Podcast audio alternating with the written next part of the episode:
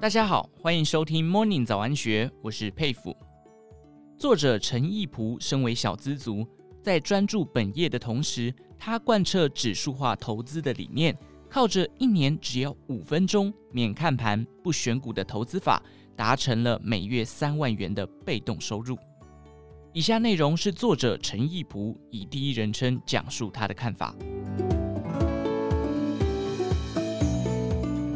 我最常听到投资人的疑虑，就是拥有一笔现金，常会在单笔投入与分批买进之间犹豫不决。一方面是基于对报酬的期待，另一方面则是心理层面害怕受伤害，怕自己买贵了。但过去的回测数据以及我个人的投资经验显示，单笔投入所带来的报酬往往是优于分批投入的。如果股票与债券在未来也一样，可以带来比现金更高的风险溢价，那未来的结果肯定与过去相去不远。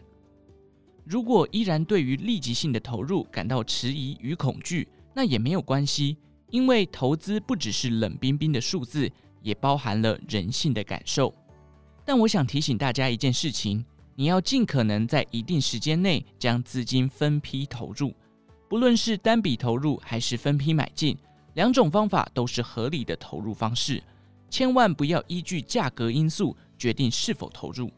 例如下跌百分之五才买入，下跌百分之十再加码买入，或是倒金字塔、三角形买法等等，这类方式皆是属于择时进出、预测股价。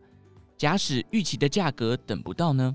那么手上的现金可能又会持续在场边拖累绩效了。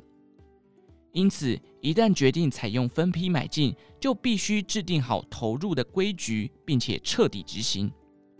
千万不要因为市况而改变既有的投入计划。另外，分批投入的时间也请不要超过一年，因为一旦时间拉得过长，现金所带来的拖累绩效影响将会变得更加巨大。相信大家已经很清楚。最好的投资时机就是尽可能的让每一分资金都参与市场的成长，让自己的资产随着时间逐渐壮大。就在不久前，我和两位投资朋友交流彼此的投资历程。阿达说，他目前的投资报酬率是百分之三十，而阿玲的投资报酬率则是百分之十八，听起来报酬都很不错。他们两位也都是采用指数化投资的方式，建构投资全世界的股债组合。但为什么他们的投资报酬率差这么多呢？是因为投资的时间长度不一样吗？不，他们投资的时间是相等的。是因为投资的标的不一样吗？也不是，他们的投资内容也很相似。这听起来似乎很不可思议。同样采用指数化投资的方式取得市场报酬。在其他条件相似的情况下，不应该有如此大的报酬差异。其实造成差异的原因就是有无持续的投入资金。阿达在当初投入第一次之后，就再也没有投入资金了。阿林则是不断投入新资金，累积资产。截至目前为止，阿达当初投入的二十万，成长了百分之三十，变成了二十六万。而阿林除了当初投入的二十万，加上每年持续投入二十万，共成长百分之十八，变成了七十一万。尽管对于阿达来说，他投资赚了百分之三十，但由于他的本金只有二十万，实际上只有六万的增长。反观阿林，虽然就报酬率而言只有百分之十八，但由于累积的本金高达六十万，实际上的报酬则有十一万的成长。这就是我想特别提到的。在投资中非常重要的关键，本金的大小很重要。本小利大，利不大；本大利小，利不小。而本金正需要靠持续投入来累积。投资金额的多寡，深深地影响你实际的损益。如果投入的资金只有一万元，即使报酬率达到百分之百，也仅仅只是赚到了一万元。但是如果投入的资金是一百万元，光是多了百分之十。百分之二所获得的报酬就能超过一万元。我看过许多投资者只投入一次之后就再也没有投入了，或是在拟定好投资计划后，中途遇到麻烦而不小心中断了持续投入的规划。